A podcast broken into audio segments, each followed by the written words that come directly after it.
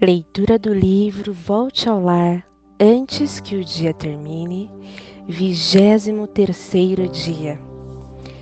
Em todo o tempo ama o amigo, e para a hora da angústia nasce o irmão. Provérbios 17, 17. Volte aos amigos. Eu estava esperando a chegada de Rose para darmos uma volta ao comércio local. Trabalhávamos naquele setor havia dois anos. E quando conversávamos, era preciso que ambas fizessem um esforço para conter as risadas que nasciam dos longos diálogos. Com as mãos na boca e os olhos brilhando, voltávamos a nos concentrar nas tarefas. Aquela mulher pequena equilibrava-se em cima dos saltos e sabia que era um elogio comentarmos seu temperamento forte. Criava sozinha dois filhos após relacionamentos infelizes destruídos por alcoolismo, agressões físicas e traições. Era possível vê-la sempre ao telefone no horário do almoço, tentando consertar as coisas à distância ou repreendendo severamente seus adolescentes, dando orientações sobre roupa, comida e trabalhos escolares. Um dia, Rose me convidou para ir à sua casa quando meu marido estava de plantão. Ela morava distante de mim quase 100 quilômetros, mas aceitei com prazer o convite, imaginando que teríamos um dia inesquecível.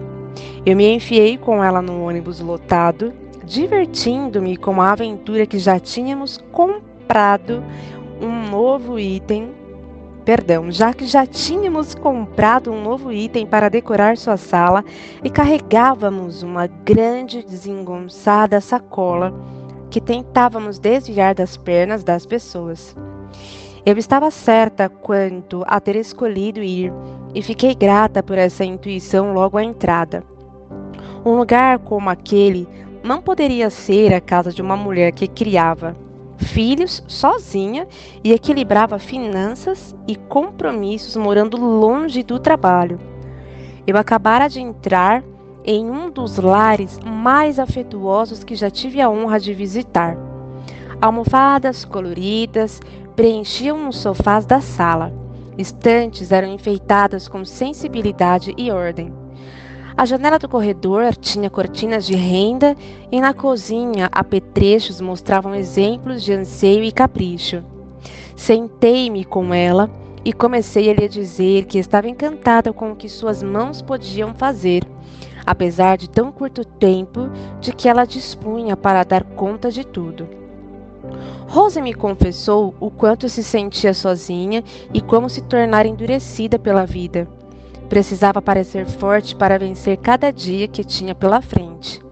Em um momento de conversa, a emoção em seus olhos denunciou a alegria de ter com quem falar sobre sua luta. Naquela noite, sentadas à mesa, compartilhamos um jantar e histórias de sua terra natal. Tanto quanto eu, Rose amava o interior e as paisagens rurais. Foi uma noite entanto aquela. Por isso, esperar para dar uma volta no comércio com Rose era ter a certeza de desfrutar uma amizade que não deixava dúvidas quanto à alegria do encontro. Iríamos tomar um café nas padarias próximas ou garimpar peças de decoração que tornariam ainda mais belo seu lar. Qualquer programa seria o máximo. Há situações na vida que devemos deixar para trás imersas na poeira da estrada que percorremos. Tendo o cuidado de evitar mágoas acumuladas, precisamos permitir que nossa história silencie algumas falas. No entanto, há pessoas que nunca poderíamos esquecer naquele ponto do tempo. Suas fotografias voltarão sempre, pedindo com olhos silenciosos que a revisitemos como tesouros que fomos buscar no fundo do mar de fatos vividos. Essas amizades reivindicam permanência em nossa vida. Amigos com que temos liberdade nem sempre nos cobram. Não é o seu apelo eventual que deve fazer doer nossa consciência. A urgência de rever se dá pela leveza de pluma que tem a amizade, pelo que de maravilhoso toque dessa pessoa acrescenta em nossos dias. A bondade do amigo não está em qualquer coisa que ele faça. mas em quem ele é dentro de nós.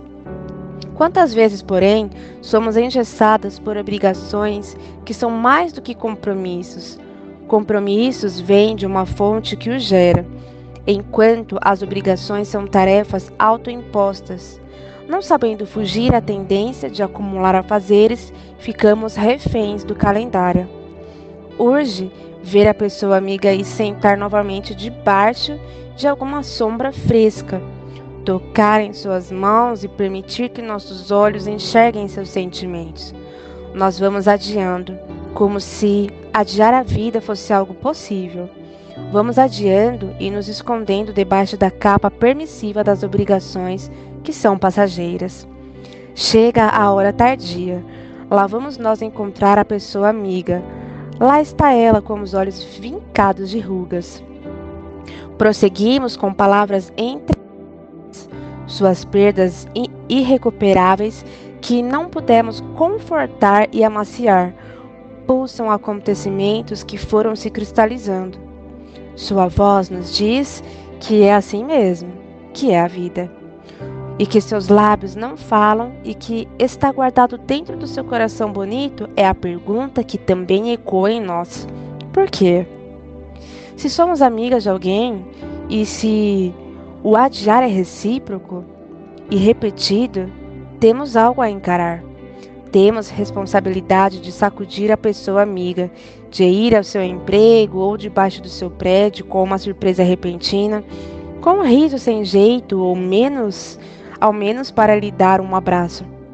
E se não der, se a distância não deixar, mantenha o telefone atualizado, a mensagem breve, a chama acesa.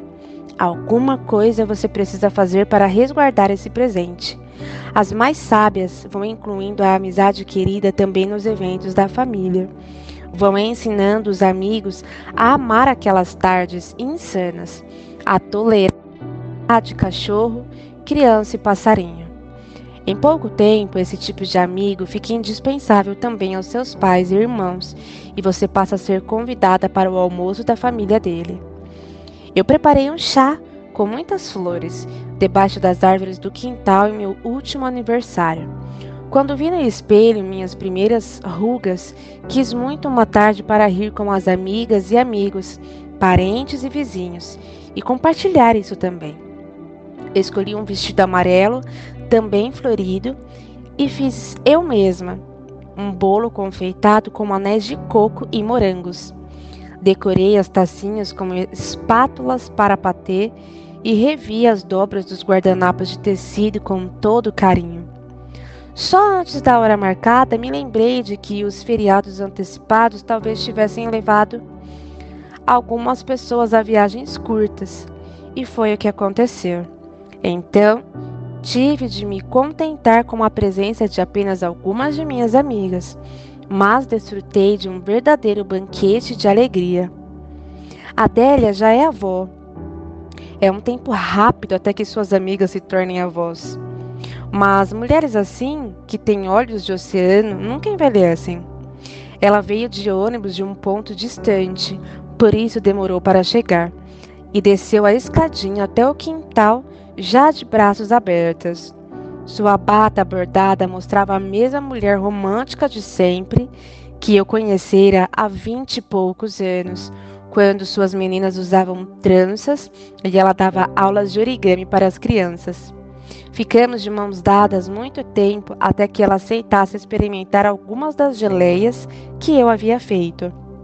Carly trouxe o ramalhete de flores, olhos prontos a ver coisas velozes e lentas, como borboletinhas ao redor das flores minúsculas, às quais quase ninguém presta atenção.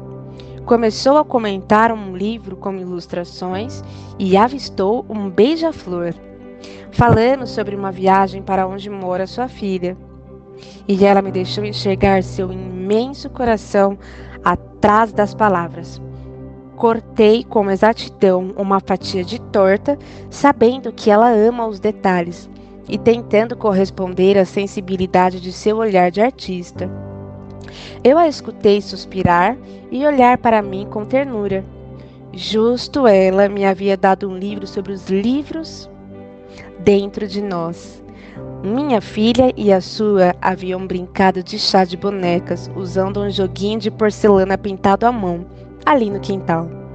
André Alessandra é uma amiga de infância e chegou depois de todos os outros convidados, exibindo dentes muito brancos. Ela tem uma pele negra e sempre afirmou ser meu outro lado, já que temos o mesmo nome. Não conseguiria contar quantas gargalhadas deu e quantas histórias engraçadas narrou até que sacudíssemos a mesa e tudo quanto havia nela.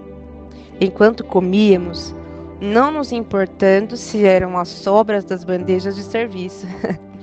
Lembramos-nos de que ela havia estado muito doente, voltando por milagre a uma vida rica de música, paixão e fé. Ela agora pastoreava outras mulheres. Eu assistira ao seu casamento com um homem maravilhoso, cantando e pulando como ela mesma fazia naqueles momentos lindos até chegar ao pequeno altar florido. Naquela tarde, recebi muitas pessoas. Minha mãe, com suas mãos já envelhecidas e magras, e meu pai cuidando dela constantemente. Casais de amigos vizinhos, uma jovem amiga solteira e saltitante, convidados queridos que caminharam debaixo das árvores, lendo bilhetinhos e guardando laços que amarrei. Na manhã seguinte, escutei do outro lado da linha a tristeza na voz de André Helena. Ela não pudera vir e lamentava com muitas expressões de afeto ter estado ausente, pedindo que eu fosse buscar o presente que me enviara, através de um portador. Demorei alguns dias, mas consegui finalmente ter em mãos a sacola. Havia ali dois livros grossos, uma maravilhosa Bíblia rosa para mulheres e um livro de promessa. Andréa escreverá à mão dedicatórias dignas de poetisa que é. Eu a vi recitar essas poesias com voz embargada enquanto descia a escadaria de um solar no lançamento de seu primeiro livro eu recebera suas cartas desde que nós duas tínhamos 13 anos. Algumas escritas de pontos distantes do país, eu me deleitara muitas vezes vendo seus filhos crescerem, correndo ao meu redor.